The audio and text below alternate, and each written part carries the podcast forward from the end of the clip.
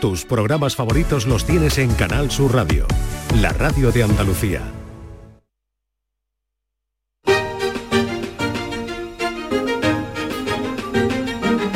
En Canal Sur Radio, Días de Andalucía, con Carmen Rodríguez Garzón.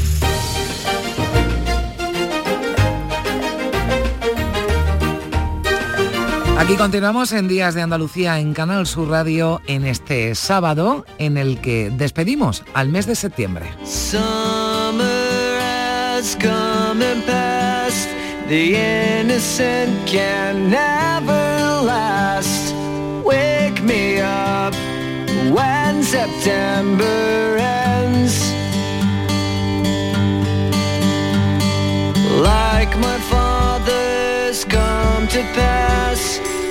Despiértame cuando acabe septiembre, canta Green Day, eh, Green Day. Esperemos que estén ya despiertos para acompañarnos hasta las 11. Vamos a hablar hoy de la nueva ley de bienestar animal que entraba en vigor este pasado viernes y aunque hay aspectos de esta ley que finalmente se aplazan, trae novedades importantes que vamos a analizar enseguida en nuestro programa y que seguro que a muchos de ustedes les interesa teniendo en cuenta que en la mitad de los hogares españoles hay una mascota. Dog, as much as I love you. But you may fade, my dog will always come through.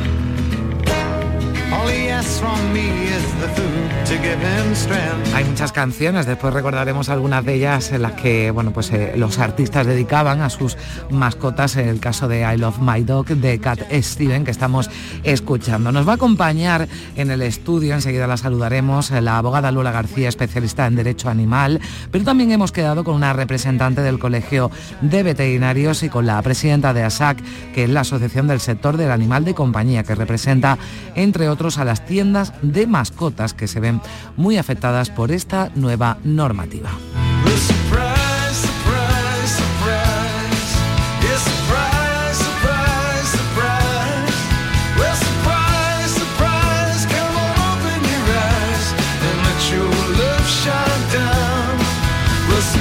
Ya saben que en torno a las 10 menos cuarto se pasa cada sábado por este programa Cristina Consuegra, que hoy viene acompañada de Antonio Martínez Ron, que es científico y autor del Diccionario del Asombro. ¿Qué es, ¿Qué es esto? Pues es una historia de la ciencia a través de las palabras, de la A a la Z, desde átomo hasta zoonosis, pasando por láser o píxel. Martínez Ron habla de cómo la ciencia le ha puesto nombre al asombro. Ya saben que siempre consigue asombrarnos y engancharnos a la buena música nuestro querido maestro Gil de Galvez, que hoy trae un homenaje a uno de sus maestros, el gran violinista Félix Ayo, que falleció hace unos días a los 90 años. Vamos a decirnos adiós. ¿Cómo se debe? Sin rencor y sin duda de que es lo mejor. Vamos a brindar no nos despedimos, que acabamos casi de empezar, pero hoy hablaremos de despedidas con Nuria Gaciño, coincidiendo con la destitución de Vicente Moreno como entrenador de la Almería. Vamos a recordar la marcha de algunos técnicos de sus equipos. Hay de todo y hay, ya les adelanto, muchas lágrimas. Para la alegría,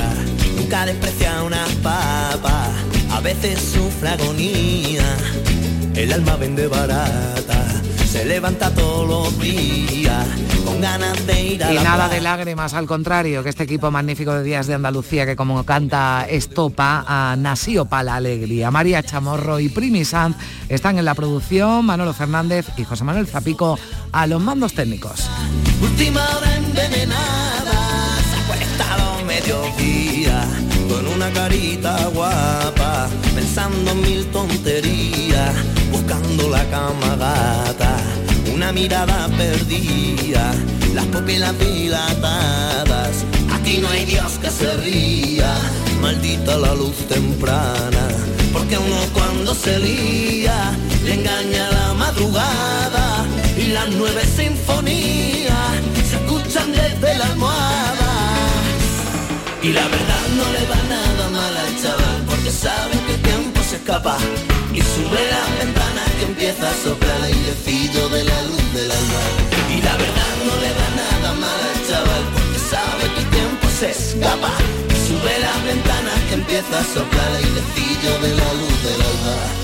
Yo una noche de jauría, cuando salió de su casa, era una noche muy fría, se daban hasta la rata, y me lo encontré dormido, cubiertito de escarcha, vente que hace mucho frío, venga tira para la casa, no tenías que haber salido, que ya llevas mucha marcha, te encuentro muy revenido, a mí se me encoge el alma. Y la verdad no le va nada mal al chaval Porque sabe que el tiempo se escapa Y sube las ventanas que empieza a soplar Y el fillo de la luz del alma En Canal Sur Radio, Días de Andalucía. Mi primera vez duró muy poco. Tenía uno nuevo cada mes. Hacía mucho que no dormía del tirón. Mamá, vas a flipar. Me han hecho indefinida. Con la nueva reforma laboral, los contratos indefinidos son una realidad. Vivir con tranquilidad es un derecho. Ministerio de Trabajo y Economía Social, Gobierno de España. Llega el sorteo 11 del 11 de la 11, el sorteo que más da. Un momento, un momento, un momento. ¿Qué pasa? ¿Cómo que más da? Que más te dará a ti, que son 11 millones. Vamos a ver cómo te lo explico. Como son 11 millones y 11 premios de un millón lo que da, pues es el sorteo que más da. ¿Cómo que qué más da? Pues tú mismo. Pero a mí no me da igual. Son 11 millones, ya te lo digo. Bueno, ya está a la venta el sorteo 11 del 11 de la 11. Un premio de 11 millones y 11 premios de un millón. El sorteo de la 11 que más premios millonarios da. A todos los que jugáis a la 11, bien jugado. Juega responsablemente y solo si eres mayor de edad. Aprendemos a leer para luego aprender leyendo. La lectura es la llave que abre las puertas del conocimiento, de la comprensión de las cosas. Es un hábito que nos lleva a lugares increíbles y a entender el mundo que nos rodea. Por eso, en este curso 2023-2024, la lectura tendrá un papel primordial en las aulas de Andalucía. Porque quien lee, entiende, y quien entiende, aprende. Junta de Andalucía. Si mezclas Andalucía, el fin de semana y la radio, sale gente de Andalucía. Disfruta de un programa en el que sentimos Andalucía a través de su gente, en el que nos dejamos seducir y nos enamoramos de una tierra repleta de tradiciones, de una gastronomía de bandera y de un patrimonio fascinante. Y todo a través de su gente. Gente de Andalucía, los sábados y domingos desde las 11 de la mañana, con Pepe da Rosa. Contigo somos más Canal Sur Radio. Contigo somos más Andalucía.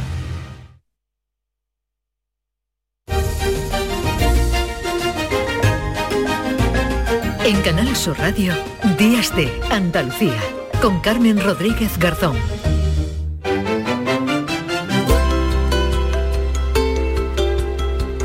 9 de la mañana y 8 minutos, este pasado viernes entraba en vigor la Ley de Bienestar Animal, que es una nueva regulación que adopta normas más estrictas para los propietarios de mascotas y que afecta a todos los animales que conviven con nosotros en casa y también a todos los animales de especies silvestres que están bajo el cuidado humano. El objetivo, señala el Ministerio de Derechos Sociales, es luchar contra el maltrato, el abandono y el sacrificio de animales. Vamos a repasar, a desglosar algunos de los aspectos de esta, de esta ley. Vamos a saludar enseguida que nos acompaña la abogada experta en Derecho Animal Lola García, pero Primi Sanz, ¿qué tal? Muy buenos días. Hola, muy buenos días. ¿Qué Bueno, tal este sábado? Bueno, pues aquí ocupándonos de esta, de esta ley que nos interesa porque yo decía al principio casi la mitad, ¿verdad? O la mitad de los hogares españoles, a- eh, a- eso apuntan los datos, cuentan con una o varias, o varias mascotas. Así que es un asunto que, que, nos interesa, que nos interesa a todos. ¿Qué podemos destacar de esta ley, Primi? Bueno, hablando de datos, precisamente la Asociación Nacional de Fabricantes de Alimentos para Animales, que ha hecho un estudio, dice que hay 29 millones de mascotas en nuestro país. El abandono o la falta de identificación son algunos de los problemas más frecuentes. Hablas tú precisamente del número de mascotas que Mm. hay en, un hogar. Y ahora ese número precisamente se va a limitar. Ya nos hablará la abogada de por qué y en qué razones, pero más de cinco animales en una casa no, no se va a poder tener. ¿Qué se considera un animal doméstico? Porque aquí ha habido tema. Perros, gatos, hurones, animales de producción que se inscriban como animales domésticos. Si te cae muy bien una gallina, mm, puedes mm, ponerla en ese listado de ella es mi animal doméstico. Las aves de cetrería, por ejemplo, las aves rapaces que se han entrenado, animales de acuarios, eso sí, salvo especies exóticas, y un listado que no se ha acabado. Se prevé que en septiembre del año 2026 ya se incorpore el resto de las especies tú lo destacabas en el informativo hace un ratito, el mm. seguro obligatorio es algo de lo más destacado, de lo que más se ha, se ha hablado estos días que el maltrato animal va a ser castigado por primera vez con más de un año de prisión y hasta 36 meses en caso de muerte, que los zoológicos ya no van a ser tales, sino que se llamarán y estarán orientados a mm. centros de recuperación de especies autóctonas. En fin, ha habido mucha polémica en esta ley, algunas cosas se han revisado, ¿no? Por ejemplo, en el mundo eh, rural, mundo ganadero, ¿no? Que la asociación la caza, de la caza hmm. ha, presentado algunas enmiendas que han salido adelante. En fin, ha sido una ley que ha costado, que, como digo, eh, tiene un listado todavía por terminar, hmm. Pero que empezó ya a ser operativa desde ayer. Lola García es abogada especializada en derecho animal, derecho y animales, es un despacho de abogados eh, que se especializa, como lo dice su nombre, en derecho de los animales y que eh, nace Lola para dar respuesta a una parte de la sociedad muy concienciada con el movimiento animalista y antiespecista que considera a los animales sujetos de protección jurídica. Así que Lola nos va a hablar, nos va a abrir los ojos de muchas de las cosas de, de, esta ley que todavía, bueno, pues nos cuesta entender al resto de mortales. Lola, ¿qué tal? Bienvenida, buenos días. Hola, buenos días, ¿qué tal? Bueno, si te parece vamos a ir analizando y explicando algunos aspectos de la ley que, que en general te, gusta, te parece suficiente, te parece fácilmente aplicable. A ver, me gusta, sí, eh, me gusta. Eh, para mí es suficiente, no. Para mí em, no recoge algunas de las cosas que eran muy importantes, pero bueno, yo la considero un primer paso eh, como ya dimos con la reforma del Código Civil hace un, año, hmm. eh, es un primer paso para seguir avanzando en el reconocimiento de los derechos de los animales. Para, eso sí creo que está perfectamente. Bueno, si alguien quiere realizarnos una consulta, que no lo he dicho al principio, pero puede enviarnos algún mensaje de, WhatsApp al 670-940-200, puede dejarnos un mensaje de WhatsApp ya que tenemos aquí a la abogada, porque, eh, claro, esto nos preocupa. aquí fuera del estudio, Lola, me comentabas un caso que te había llegado desde, desde Madrid, ¿no? Desde una de las protectoras con las que, con las que trabajáis y con las que colaboráis. Eh, recién estrenada la ley este viernes. Eh, ya se había producido un abandono de animales eh, bastante llamativo, ¿verdad? Sí, efectivamente. Han sido dos cobayas. Entonces, aprovechar este momento para decir que precisamente la ley eh, lucha contra el abandono. No podemos utilizar la ley para abandonar animales. Eh, la ley no te va a obligar a abandonar ninguno de los animales que tengas si están en perfectas condiciones y están, están correctamente. Como decía antes la, compañera, hay un listado positivo mm. que tardará un año, con lo cual hay que trasladar un mensaje de tranquilidad a todo el mundo, tenga el animal que tenga en casa, que mientras lo tenga bien cuidado y esté correctamente atendido, no va a haber ningún problema y no podemos abandonar animales así. Bueno, esto es como con casi todas las leyes, les preocupa a quien eh, la pueden o tienen duda de que la puedan infringir. Si alguien tiene un animal en casa bien cuidado, animales en casa que están bien cuidados con sus visitas al veterinario, eh, sin abandonarlos, porque eso es una de las cuestiones que eh, que recoge la ley, mm, tener animales, ¿no? que lo, hemos visto desgraciadamente en muchos sitios, animales que están en terrazas, en, además en sitios de Andalucía con mucho calor, en terrazas durante, durante horas o, atados incluso en la puerta de un supermercado. Eso ya no se va a poder hacer porque de hecho esta ley permite acceder con las mascotas a cualquier establecimiento. Sí, la ley tiene muchos aspectos, es verdad, a mí me da un poquito de pena que al final de la ley solo se hable del seguro y del, y del curso, ¿no? que además son elementos que no son ahora urgentes para nada, ¿no? Y sin embargo hay muchos aspectos muy importantes, como por ejemplo eso, no, no se prohíbe tener animales permanentemente encadenados o sujetos a un punto fijo sin, sin que haya una prescripción veterinaria para ello. También se prohíbe todo el tema de collares eléctricos, de pinchos, de descargas, que lamentablemente seguimos viendo en la calle. ¿no? Eso también es muy importante que, lo tengamos en cuenta, más allá del curso y del seguro. Claro, pero ¿cómo, ¿cómo actuar? Porque bueno, entiendo que la ley está ahí, ahora se tiene que desarrollar, eh, los cuerpos y fuerzas de seguridad estarán vigilantes, pero eh, también yo creo que esta ley y, estos aspectos de los que estamos hablando también pueden eh, yo creo que deben concienciarnos al resto de la ciudadanía para cuando detectemos que se produce alguno de esos casos de maltrato animal, un animal que vemos que tiene alguno de esos collares, ¿no? Que, que dañan a, a- ese perro eh, normalmente, ¿no? Que son los que, los que llevan eh, esos collares. Cuando veamos una situación de abandono, por ejemplo, en un patio, en una, en una terraza, podemos llamar a la, a la policía, a la Guardia Civil, a las fuerzas de seguridad que actúen en nuestra, en nuestra localidad, pues para, para evitar ¿no? casos como estos. Claro, efectivamente. Es verdad que, mm, que a esta ley lo que nos dice, de alguna manera, es todas las situaciones que podemos denunciar o que no son correctas o que no podemos eh, seguir haciendo y que se siguen haciendo con cierta normalidad. ¿no? Era normal ver animales en balcones. Eh, Bueno, pues lo que nos dice la ley es que no puede vivir permanentemente en un balcón. Es verdad, no vamos a engañarnos, que tiene difícil aplicación en cuanto cómo acreditas que está permanentemente en un balcón. Pero bueno, eh, tenemos que, que dar ese primer paso, las fuerzas y cuerpos de seguridad se tienen que formar porque esto ya se venía denunciando, mucha Mm. gente sensible a estos temas ya denunciaba y no se le daba la importancia que realmente tiene. Ahora con esta ley lo que sí podemos decir es, no, es que esto está prohibido por una ley Mm. y por favor actúen, esto sí. Sí, está prohibido por una ley y conlleva además, que yo creo que es un aspecto también importante a destacar de, de- de esta norma, Lola, que mm, bueno, pues a quien incumpla esta ley se han elevado, se elevan las penas de, de- de prisión, ¿no? Por ejemplo, pues por un maltrato ¿no? continuo a un animal con resultado de, de- de muerte. Estamos hablando de penas que yo no sé si a ti te parecen insuficientes, porque me haces así. no, es verdad. sí. ¿Sabes lo que pasa? Que esta, esta ley se ha tramitado a la vez que se ha tramitado la reforma del Código Penal, pero son leyes distintas. Quiero decir, eh, la- la- el Código Penal ya venía recogiendo el delito de maltrato animal con una pena eh, de prisión. Ahora se ha, se ha ampliado, efectivamente, eh, pero con la reforma del Código Penal, no con esta ley. Esta ley eh, es verdad que tiene un régimen sancionador importante, pero como cualquier norma administrativa, la única imposición es una multa económica o medidas cautelares para que no puedas tener más animales y tal. Pero, pero la, la reforma del Código Penal lleva un camino y la, y la ley administrativa otro. La reforma del Código Penal, mm, sinceramente, no me parece suficiente. Creo que no ha estado a la altura de las circunstancias, creo que se ha solapado con la tramitación de la ley administrativa.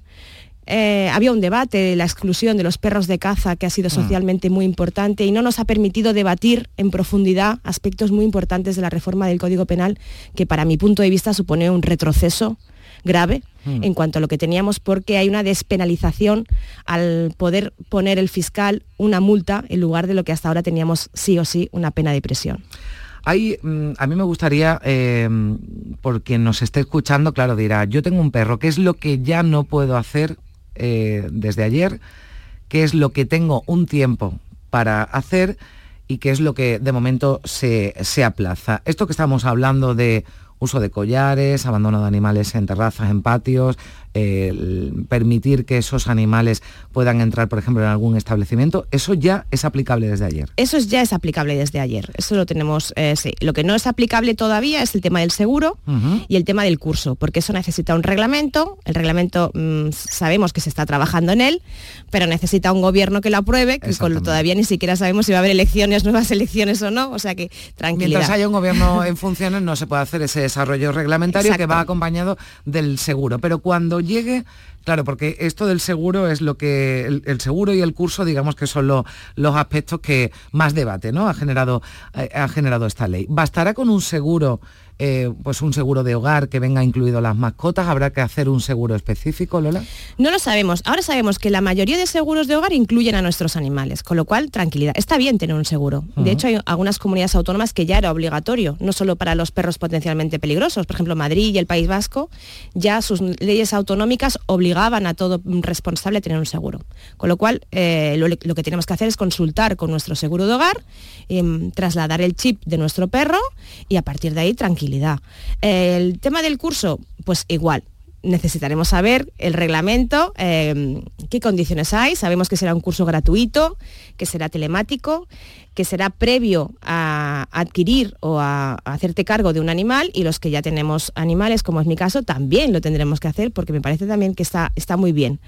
Mm, Creo que es necesario el tema del curso. A mí me decían, bueno, por ejemplo, yo tengo dos perros de 14 y de 12 años, ¿no? O sea, que ya tengo experiencia en perros. Pero bueno, está bien que la gente que no tiene animales eh, no haga una compra compulsiva, no haga una adopción compulsiva, sino que, se, que alguien le diga las obligaciones que va a tener durante 10, 15 años, el gasto económico, el tiempo para educar, en fin, el tiempo para sacar a pasear.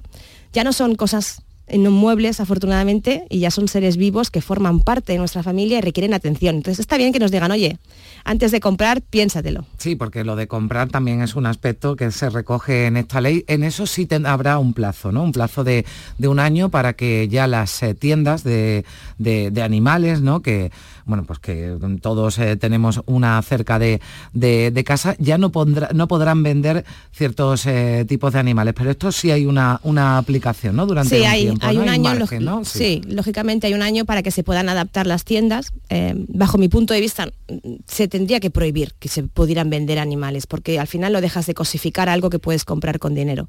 Teniendo además España el volumen de animales abandonados, que somos los primeros de Europa en, animales abandonados, ¿no?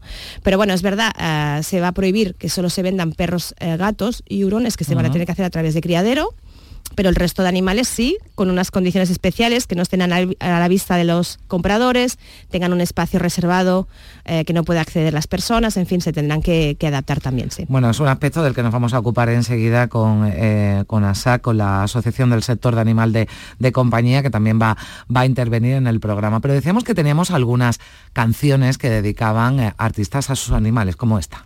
Delilah.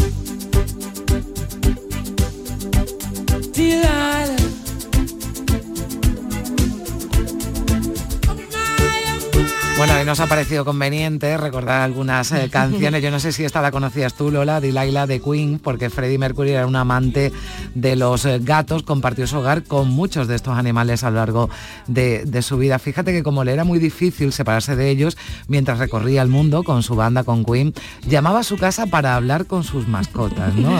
Y una de ellas era Delilah quien dedicó esta canción en el álbum Innuendo.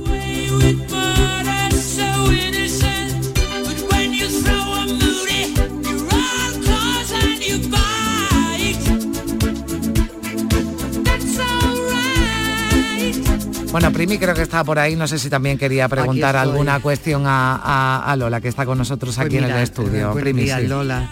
Hay dos cosas que antes de, hablar de las tiendas de animales, esa prohibición de no eh, vender una serie de animales que, bueno, porque están catalogados de otra manera en, esta ley. Eh, hay dos, facetas de, de, la ley Lola. Una que no se pueden vender esta serie de animales y otra que realmente si tú eres un particular como hasta ahora y tenía em, una pareja de perro y, criaban, podías venderlos también. Eso ahora en la nueva ley, por lo que tengo entendido, también eh, está prohibido, ¿no? Sí, efectivamente. Ahora la ley en los gatos menores de seis meses es una esterilización obligatoria porque la ley también te recoge todo el tema de colonias felinas, que es un tema muy importante para los ayuntamientos, que no se nos puede olvidar, pero eh, la ley abogaba por la esterilización también de perros en su redacción original. Entonces, bueno, no lo ha incluido finalmente, pero sí que eh, obliga al propietario a establecer medidas para que su animal no se reproduzca y sigamos teniendo camadas indeseadas. Si a pesar de todo esto y de la labor de concienciación de que no tengamos más animales y reproduzcamos más, eh, alguien quiere hacerlo, lo que tiene que hacer es registrarse como criador. A partir de ahí, con ese registro sí podrá seguir eh, haciendo criar a sus animales, pero de una manera controlada y registrada, no como está hasta y, tendrá la opción Lola de vender también, sí. Sí, tendrá la opción de vender, que pero tienes previamente, que, claro, tienes que registrarte. Para que, haya un control. Exacto. Bueno, vamos a, eh, si te parece, vamos a saludar ya a esta hora a Conchita Parals, que es la eh, presidenta de ASAC, la Asociación del Sector del Animal de Compañía, que incluye pues esas tiendas de mascota que se ven afectadas por esta, por esta nueva ley. Conchita, ¿qué tal? Muy buenos días. Buenos días. Bueno, eh, hay un año de margen que tenéis para, para adaptaros a, a, estos eh, cambios que vosotros rechazáis. No estáis de acuerdo con que a partir de ahora en las tiendas, en las tiendas de animales, no se puedan vender ni perros, ni gatos, ni hurones. Cuéntanos vuestra posición. A ver, nuestra posición es el que lo hace mal, pues que no lo venda y el que lo hace bien que pueda continuar vendiendo. Hay mucha gente que tiene unos espacios muy grandes, tiendas muy grandes, en las cuales los animales están bien. Y hay otras tiendas, evidentemente, que cuando un perro está en dos metros cuadrados, pues la verdad no. Tiene que haber una cosa que regule, no prohíba, regule la venta de todo tipo de animales. De todo tipo de animales que sean lógicos, evidentemente. O sea, vosotros eh, estáis de acuerdo en que haya un control de esa venta de, animales, eh, que haya un registro, ¿no? Como, como hablábamos ahora, por ejemplo, lo que tiene que ver con la cría, ¿no? De, animales, igual que hay un registro de cría, también una tienda de animales que sí pasando ese, ese control, pues eh, se puedan, se puedan vender. ¿Qué va a suponer para este sector, para las tiendas de, de, animales esta, esta ley? Porque, bueno, habéis comentado que esto va a suponer el cierre, ¿no? De muchos negocios. Ya están cerrando negocios, de hecho. A ver, eh, normalmente las tiendas eran más bien pequeñitas, en las cuales pues se vendía un hámster, el periquito o el canario, ¿no? Todas esas tiendas, evidentemente, son de gente más mayor, la cual ya están cerrando. Se jubilan y se cierran, o por lo que viene, porque seguramente no se podrá vender mm, con las listas positivas tenemos que ver qué es lo que se va a poder vender, pero en principio lo tenemos un poco crudo a la hora de vender cualquier tipo de animal. Mm. Evidentemente, repito, lo que son perros, gatos y hurones. Son tiendas que son muy grandes, en las cuales tienen unos gastos enormes y que todas ellas normalmente suelen tener asociada en, plantilla un veterinario. Entonces todo esto, claro, es, no, es inviable, no se puede tener, no, no se puede pagar todos estos gastos. Eh, además, eh, lo, que, lo que temen, ¿no? leía su secretario general, es que eh, lo que provoque esto, esto es lo que argumentan desde su asociación, es que se fomente la venta ilegal a través de Internet. La venta ilegal hace muchos años que existe. Eh, la gente no sabe que a lo mejor tiene un particular unos perritos, Yorkshire, los crían en el cuarto de baño y eso te lo venden. Y te lo venden a unos precios astronómicos en los cuales crea un mercado negro que actualmente existe y es mm. muy bestia. Entonces es una competencia desleal que hay, aparte de que es un descontrol, un descontrol total. Bueno, pues ahí está también la reclamación de ASAC, de la Asociación del Sector de Animal de, de Compañía, contrario a uno de los subpuntos de esta ley que entraba en vigor este viernes, prohibición para las tiendas de animales de vender perros, gatos y hurones. Es verdad que hay un año de margen, pero nos decía Conchita Parals, ya hay muchas tiendas que están, que están cerrando, que han cerrado. Conchita, muchísimas gracias por estar con nosotros. Espera un momento, también lo que quisiera decir es que la gente tiene que ser consciente de lo que compra. Hmm. Hay mucha gente que porque el vecino tiene un perro o un hurón, es igual, o un gato, y es una preciosidad porque esa persona se ocupa de esos animales, hay mucha gente que lo compra pensando que esto es coser y cantar. Y son animales, todos requieren un tiempo. Y es un hobby en el cual nos tenemos que dedicar a un tiempo. Y esto es que la gente no tiene conciencia de ello. Y creo que hay que educar. Pues educar a la gente cuando compra un animal, qué es lo que hay y qué consecuencias tiene porque eso provoca que la gente abandone los animales. Pues sí, conciencia y educación a la hora de ahí está. a la hora de, comprar, de, adoptar, de bueno, de recibir un, regalo. Conchita Parals, muchísimas gracias por estar con nosotros. Un saludo. Adiós. Igualmente. 9 y 28 minutos.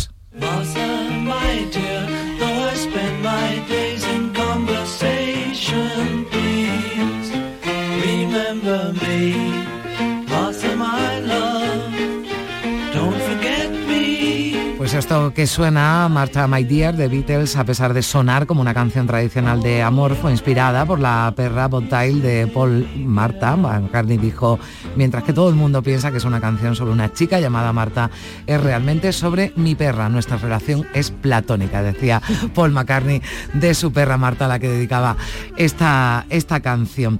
Eh, la venta en internet, que le preguntaba yo a Conchita Parral, la presidenta de ASAC, eh, Lola, también eh, está regulada ¿no? en este en esta nueva ley. Sí, efectivamente, hay que dejarlo claro, no se, va, no se puede vender por internet. Es verdad que tenemos hay muchas plataformas que teníamos que era muy fácil acceder a camadas de cachorros de gente que vendía. A partir de ahora no, estas plataformas estarán obligadas a tener un, eh, poner el número, el número de, de- de núcleo zoológico de, de esa- de esas personas que venden, con lo cual se va a controlar también la venta por, por internet de animales. Quiere decir que para el tema sector de las tiendas también tienen que saber lo que no va a ser a partir de ahora tan fácil. Bueno, lo que desde luego no le podemos discutir, está claro a la hora de haya ley o no haya ley que la gente se piense, ¿no? A la hora de tener una mascota, que lo, que lo tenga claro, porque eh, sobre todo ya, bueno, el abandono que es lo peor, o bueno, lo peor el maltrato y que acabe, pero para antes de abandonar ese animal, antes de que, bueno, pues que se lo plantee alguien si mm, puede cuidar, puede, tiene la, la capacidad de cuidar, yo creo que en, el curso, ¿no? Debe ir en, en torno a eso. Yo creo que es fácil, ¿no? Y los psicólogos tienen, tienen herramientas para detectar si una persona está, está preparada para, para tener una, una mascota, que evidentemente incluye un esfuerzo, un sacrificio eh, personal, económico, de tiempo, pero todo eso hay que tenerlo en cuenta a la hora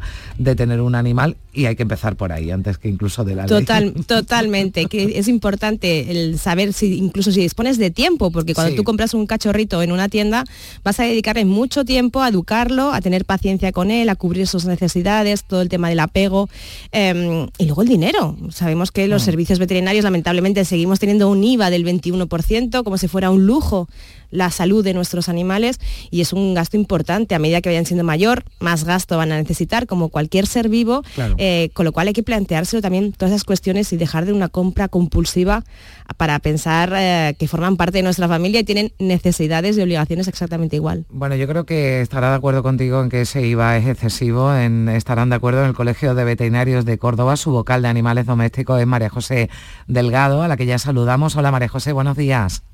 Hola, buenos días. Bueno, eh, por ahí podríamos empezar, ¿no? Ahora, pero como decía. Lola, ¿no? Eh, con- eh, rebajando ese, ese IVA, ¿no? Para que los servicios veterinarios, bueno, pues también fueran más, más accesibles, ¿no? Y asequibles para los ciudadanos.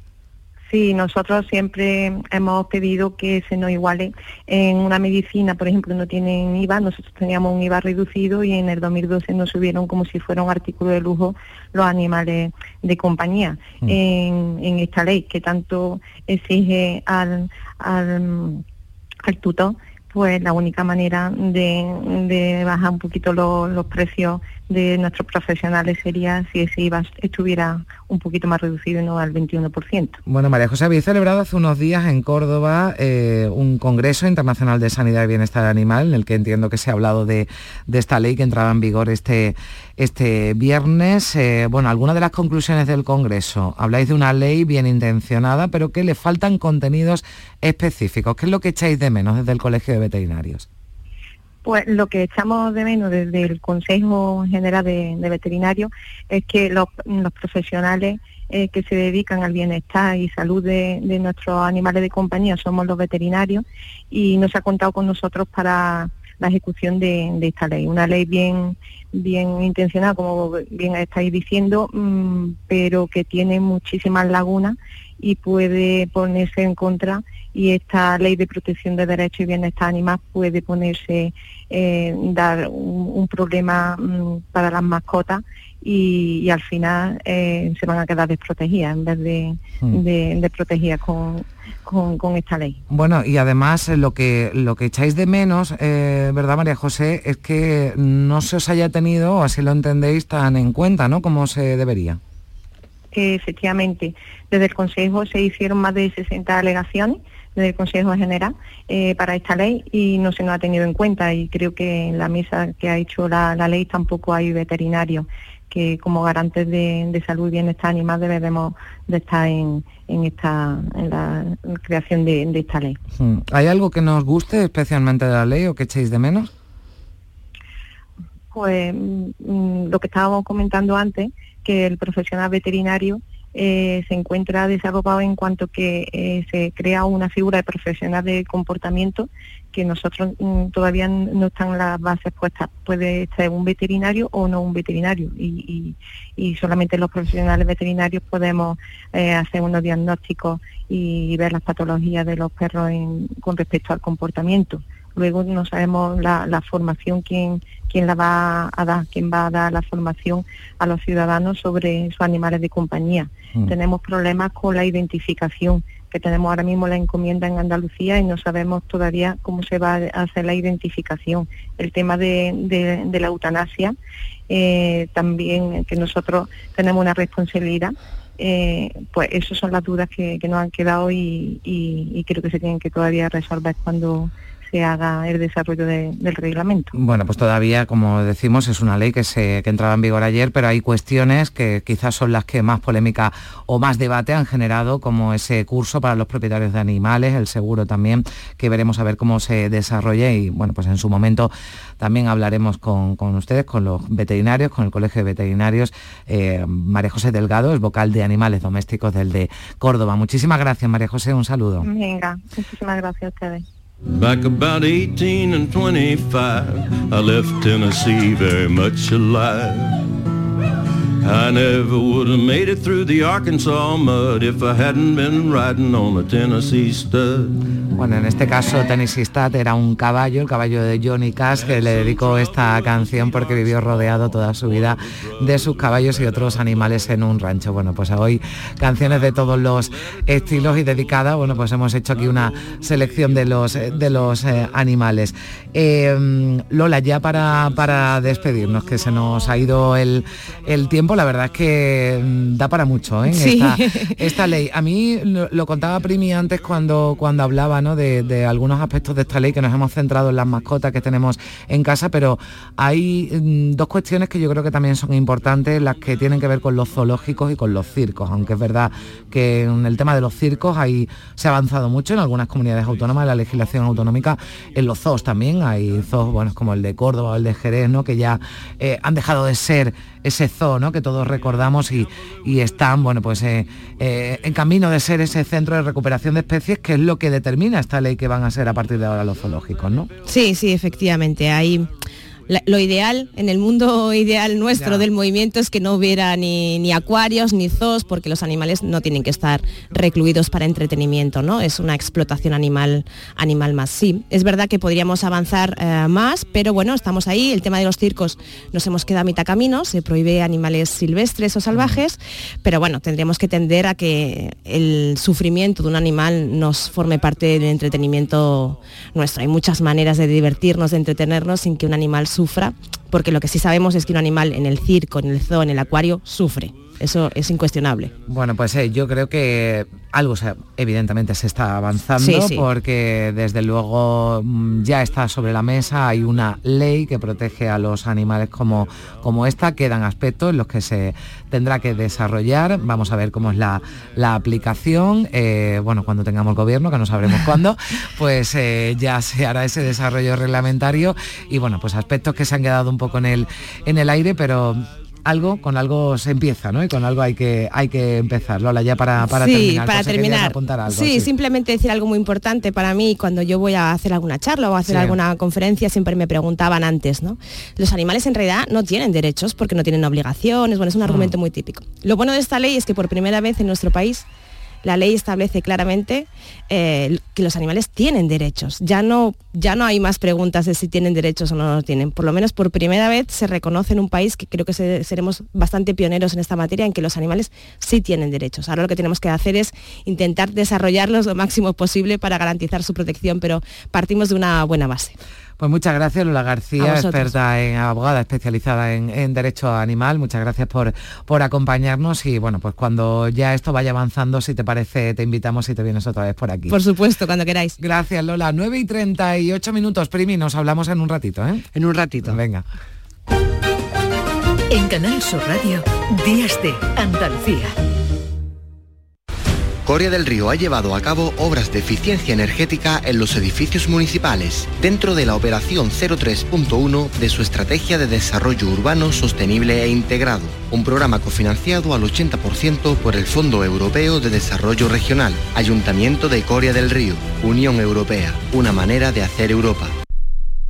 Los frigoríficos del ahorro, los frigoríficos Nevir. Selección de frío congelador, motor inverter para bajo consumo, enfriamiento rápido, silenciosos. Sí, sí, frigoríficos Nevir. En blanco o inox, puertas reversibles. Ya lo hemos dicho, somos los frigoríficos del ahorro. Nevir, en las mejores tiendas.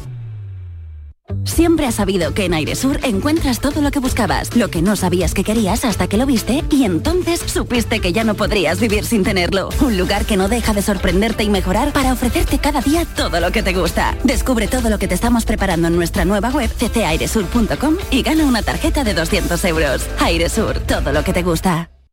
Descubre Canal Sur Podcast, nuestra plataforma de contenidos especializados, exclusivos, de producción propia. Como grandes reportajes, el mejor periodismo del grupo de emisoras de Canal Sur está aquí. Descubre al detalle la información que te ofrecen nuestros profesionales sobre temas de interés y actualidad, con todo el rigor necesario que persigue este género periodístico.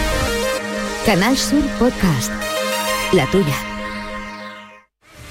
Formándote en las universidades públicas de Andalucía, puedes ser quien tú quieras.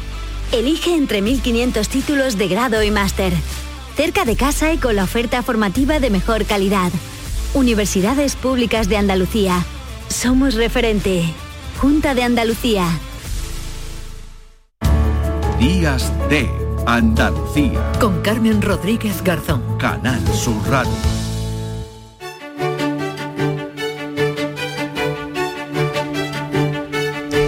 10 de la mañana menos 20 minutos, eh, un estudio liderado por investigadores del Consejo Superior de Investigaciones Científicas, por el CSIC, fíjense, demuestra que las bolsas biodegradables son más tóxicas que las de plástico convencional. Son esas que son más blanditas, más eh, casi opacas, eh, que tienen un sello verde que pone 100% degradable. Pues estas bolsas, como decimos, parece que son mucho más tóxicas que las de plástico de toda la vida. Nos acompaña esta hora Amparo López Rubio, que es investigadora del CSIC en el IATA, el Instituto de Agroquímica y Tecnología de Alimentos. Amparo, ¿qué tal? Muy buenos días. Hola, ¿qué tal? Buenos días, Carmen. Esta noticia, al menos a mí, de verdad, me ha generado mucha inquietud porque yo pensaba que lo estábamos haciendo bien y resulta que no.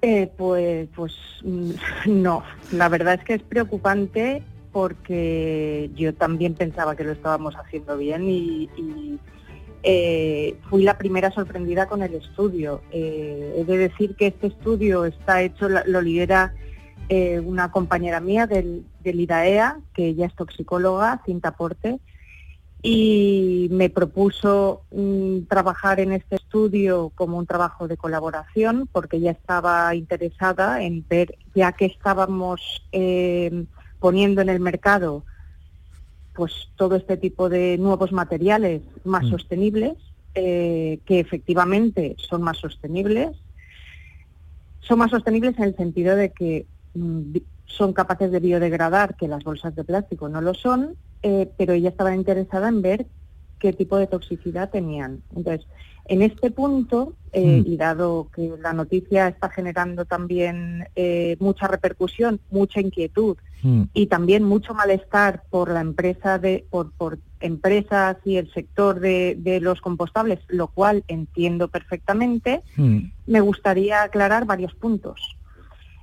Este tipo de materiales cumplen con la normativa vigente, es decir, ese sello que se les pone es porque pasan todos los estándares que a día de hoy están marcados. Y aquí es donde quiero hacer la puntualización. La norma que regula el que se les pueda poner este sello de compostables es una norma europea del 2001. Estamos en el 2023. Es decir, lo que el toque de atención que queremos mm, dar con este estudio es que este tipo de normativa debería de actualizarse, porque en esa norma eh, la única prueba de toxicidad que se hace a este tipo de materiales es el compost que se genera tras meter estas bolsas en el sustrato, ver si eh, dos tipos de plantas superiores son capaces de germinar y crecer. Punto. Sin embargo, mm, pues existen otras muchísimas pruebas eh, para evaluar la toxicidad de materiales que pensamos que deberían de incluirse eh, en- para actualizar este Mm. tipo de normas y no poner en circulación materiales potencialmente tóxicos. Aquí quiero aclarar otro tipo de, o sea, otro punto que Sí. es eh, los ensayos de toxicidad que se hicieron. Este es un estudio eh, preliminar que se hizo en el peor escenario posible, es decir, obteniendo extractos a partir de disolventes orgánicos en los cuales pues, se extraía mm, potenciales compuestos que podrían ser tóxicos eh, y aunque es el peor escenario posible, los resultados del estudio lo que muestran es que lo extraído de bolsas plásticas eh, mm, es mucho menos citotóxico, o sea, mm, que producen menos muerte celular que lo que se extrae de las bolsas compostables. Hmm. Esa es la conclusión, Amparo, la conclusión es que estas bolsas son más tóxicas que las de plástico convencional. Pero a mí, eh, leyendo esta información, hay algo que también me generaba eh, pues también inquietud, ¿no? Porque se desconocen los aditivos que se utilizan porque están protegidos bajo patente. O sea, se sabe que son más tóxicos, pero no se identifica qué es lo que se usa para, producir estas bolsas. Efectivamente. Entonces, el siguiente mensaje que estamos intentando lanzar, eh, o sea, por un lado a, las autoridades para que se revisen mm, las normas que actualmente regulan estos materiales.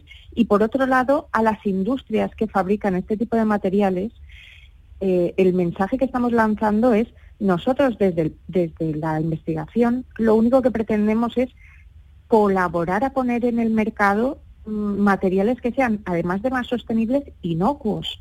Con lo cual, eh, estamos más que abiertas y abiertos a, colaborar con este tipo de empresas para poder evaluar aquellos aditivos que están utilizando a día de hoy para el procesado de estos mm. materiales, porque podemos ayudarles en eh, reformular este tipo de bolsas para que no Mm, sean, que no causen ningún tipo de toxicidad. Hmm. No, además entiendo también, eh, bueno, los consumidores, ¿no? Que yo, yo me, incluyo porque lo que le decía al principio, Amparo, creemos que lo estamos haciendo bien, que estamos eh, colaborando con, el, con el medio ambiente, que estamos siendo más sostenibles porque utilizamos estas bolsas, claro, y esto pues mm, digamos que nos sentimos un poquito engañados, ¿no? Yo creo que, que es la, conclusión de decir, bueno, estoy utilizando esto.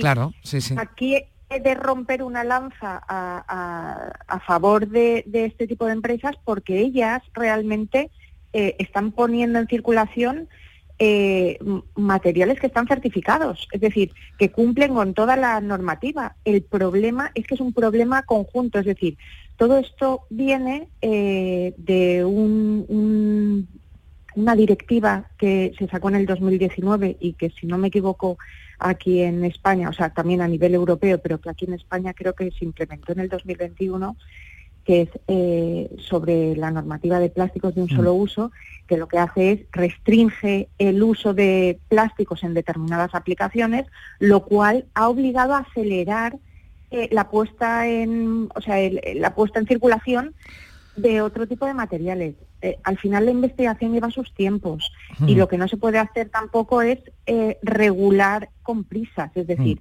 la problemática del plástico la conocemos desde hace muchísimos años, pero no se ha querido mm, tomar medidas y las medidas hay que tomarlas con, eh, con un plan preparado. Es decir, mm. si tú vas a prohibir el uso de determinados materiales, tienes que saber que hay otros materiales que están listos para salir al mercado, pero con todas las garantías.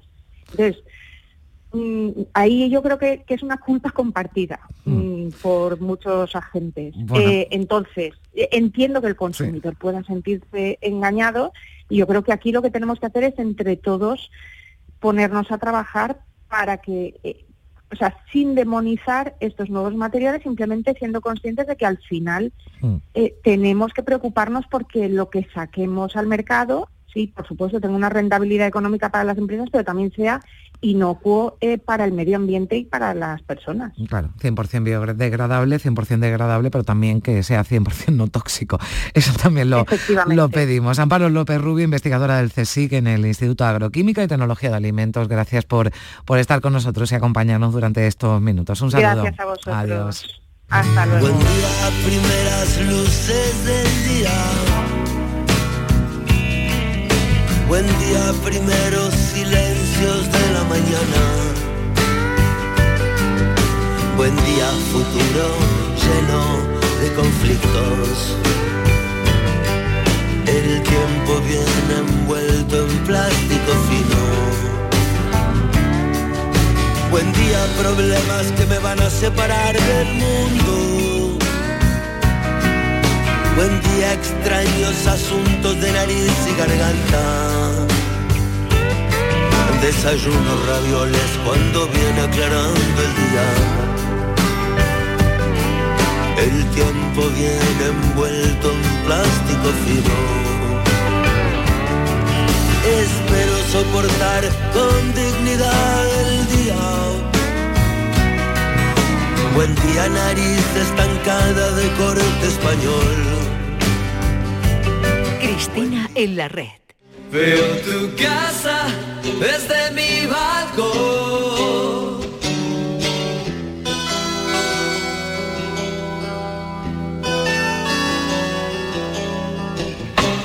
Chimeneas y tu ropa al. Cristina Consuegra, ¿qué tal? Buenos días. ¿qué tal? Me alegro de saludarte. Fíjate que, hoy que vamos a hablar del asombro, ¿no? Yo estaba completamente asombrada con lo que me estaban contando desde el CSI, con lo de las bolsas, esta que nos creemos que estamos usando porque son eh, las más respetuosas con el medio ambiente y resulta que no. Bueno, en fin, que la capacidad de asombro, yo no sé si es infinita o no, pero de ello vamos a hablar hoy, ¿verdad? Porque traemos a esta sección un diccionario del asombro. Cuéntanos qué es esto.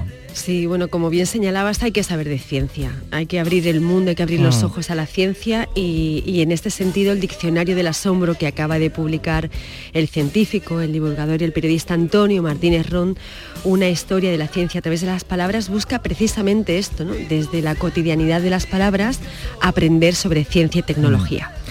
Bueno, ya tenemos a Antonio Martínez Ron al otro lado del teléfono. Hola Antonio, ¿qué tal? Buenos días. Hola. Hola, buenos días. ¿cómo Buenos días. Bueno, eh, cuéntanos, cuéntanos cómo surge esta idea, este diccionario del asombro y lo que nos vamos a encontrar con lo que nos asombras en este diccionario de, del asombro que va de la A a la Z, es decir, son palabras, ¿verdad? A las que, eh, bueno, con las que la, cien- a la, la ciencia le tuvo que poner nombre, ¿no? A lo que iba descubriendo. Sí, esa es la idea. Yo estaba trabajando, bueno, como, como buen eh, periodista y a la vez aficionado a la, ciencia, pues era un coleccionista de palabras científicas, las iba anotando y iba acumulando material. Y, tenía siempre el, gusanillo de, escribir algo sobre las palabras científicas, pero no tenía muy claro qué. Entonces un buen día eh, con aquel material se me ocurrió eh, intentar ordenarlo, puse una línea recta sobre un papel, lo coloqué cronológicamente y de repente dije, Eureka, ¿no? Eh, aquí hay una historia de la ciencia, eh, una forma de ver la ciencia distinta, de cómo la ciencia pudo, eh, fue llenando nuestro, nuestro mundo de, de nuevas palabras, porque tenía que ir etiquetando el asombro de alguna manera, ir poniendo eh, nombres nuevos a, las, a los conceptos o fenómenos que se, que se descubrían. Y, y esto tenía un valor añadido porque, bueno, me permitía ordenarlo, ¿no? Eh, lo del diccionario es una excusa, no quiere decir que en cada letra haya solo un concepto, sino que la A de átomo, por ejemplo, se, se recoge la cronología de cómo se pusieron los principales nombres de- referidos a, a la estructura atómica, luego pues B de bacterias, B de cálculo, en las matemáticas de dinosaurio y así hasta la Z de zoonosis, ¿no? A lo más actual y Mm. relacionado con la crisis global.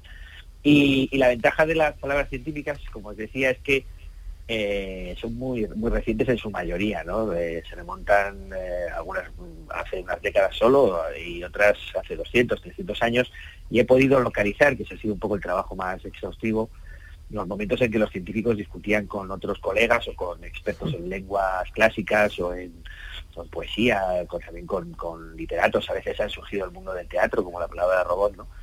Eh, cómo, cómo discutían y en qué momento nacía una palabra, algo que Mm. es absolutamente inédito normalmente en lingüística, porque las palabras proceden de la noche de los tiempos, sin embargo en el mundo científico podemos asistir a ese pequeño milagro que es el de nombrar las cosas, ¿no?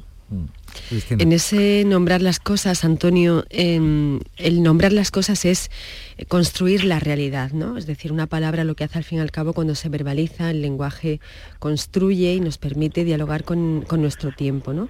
Esto lo explicas muy bien en el prefacio, eh, ¿no? Cuando hablas que, bueno, pues eh, por qué utilizamos los términos que utilizamos cuando nos expresamos, ¿no?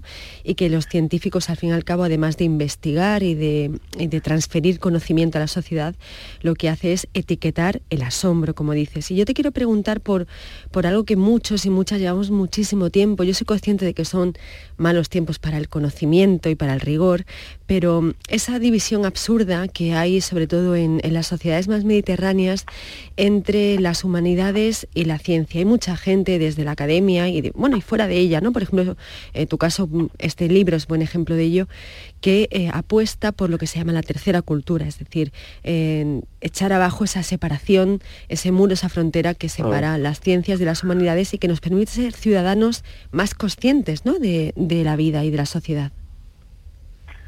Sí, bueno, es un viejo malentendido, ¿no? Heredado también de la, cultura clásica, donde se separaba ya el triclinium y estas cosas, ¿no? Pero a partir del siglo XIX, sobre todo, yo es un tema que, he estudiado bastante, eh, se produce una separación artificial, casi se puede localizar en un momento concreto, que, cito en el libro, ¿no? Cuando en una reunión de la Asociación Británica para el Avance de las Ciencias, los los poetas y literatos eh, que están presentes se quejan de que se esté utilizando el término filósofos naturales para hablar de los que aquellas personas que están avanzando en la ciencia y haciendo experimentos y manchándose las batas, ¿no? Y, les parece muy alto para ellos, entonces proponen que se cambie. Y William Wiggle, que es un personaje fantástico y muy influyente, eh, propone por primera vez eh, aplicar la palabra scientist, que es un neologismo en ese momento, mm. aunque científico en español ya se había usado alguna vez, eh, por analogía con artista, ¿no? Con artist en inglés. Y, en ese momento hay una ruptura ¿no? de, los dos caminos y la ciencia se va haciendo cada vez más técnica, más fría. Hay un momento incluso en que eh, los trabajos científicos tenían un componente que se llamaba la, narración, ¿no? narratives de, los de los de, los trabajos, pues en un momento determinado, también localizado en el tiempo, eh, eso se critica y desaparece. Y tiene que ser el paper tiene que ser algo frío y descompuesto de, la parte narrativa. ¿no? Y, bueno, ese malentendido no, nos ha llegado hasta ahora, pero a mí más que de tercera cultura me gusta hablar de cultura en general, ¿no? el hecho de que la ciencia eh, y, el resto de conocimiento están profundamente implicadas, están mm. todo el tiempo influyéndose unos en, los otros y hay montones de ejemplos. ¿no? Mi anterior libro sobre eh, la historia de la exploración del cielo y de la atmósfera, eh, pues está plagada de ejemplos en los que la literatura, el arte, eh, la pintura y, el conocimiento del cielo pues fueron de la mano, ¿no? O sea que, mm. es una, una constante.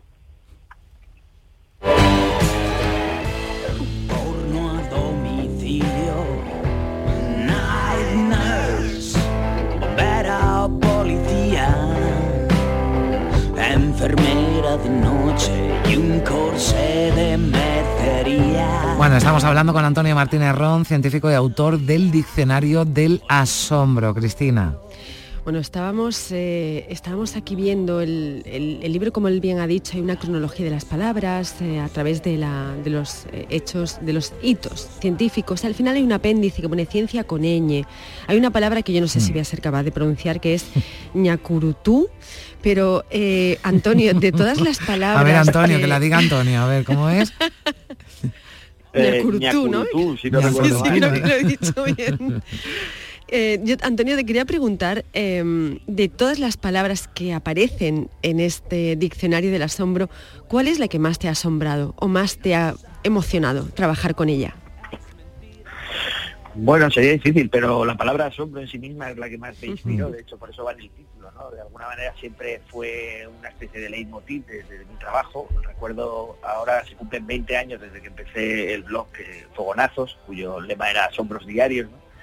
Y, siempre me, llamó la atención primero por lo que, por lo que significa eh, y por, su forma, ¿no? Etimológicamente, eh, bueno, hace referencia a la sombra y esa partícula negativa del principio, pues parece indicar que es quitar la sombra de algo, aunque en realidad se acuñó para decir proyectar la sombra sobre algo, en cualquier caso eso, eso es lo mismo que sucede en los eclipses, y no hay nada más alucinante que un, que un mm. eclipse, en el sentido además en que la ciencia eh, está investigando desde el punto de la psicología qué, qué, consiste el asombro y lo define como esa sensación que nos hace empequeñecer ante, ante el cosmos, ¿no? Y, eso es lo que a mí me mueve muchas veces a la hora de, contar la ciencia eh, y creo que ha sido también un motor de conocimiento, ¿no? El hecho de, de que nos produzca ese gusanillo, esa sensación de wow, que es tan adictiva, ¿no? De alguna manera y que y que es interminable en el, caso de la ciencia, cada vez se expande más el conocimiento y a la vez que se, expande el conocimiento, lo que nos queda por saber cada vez parece más, más amplio, ¿no? Entonces, bueno, es una, es una de mis palabras favoritas, la, palabra asombro. Pues la palabra asombro que le da nombre a este diccionario del asombro. Yo hablaba, ¿verdad, Cristina? Hablábamos esta semana de la entrevista y te dije, pues mi capacidad de asombro es ya limitada, pero afortunadamente siempre hay algo con lo que asombrarse. Y bueno, pues eh, esto desde luego. Y para bien. Y para bien, exactamente, que nos asombren para, para bien. Antonio Martínez Ron, autor del Diccionario del Asombro, gracias por estar con nosotros. Cristina Consuegra, hasta la próxima semana. Buen fin de semana para todos. Un abrazo, Antonio. Llegamos a las 10 de la mañana.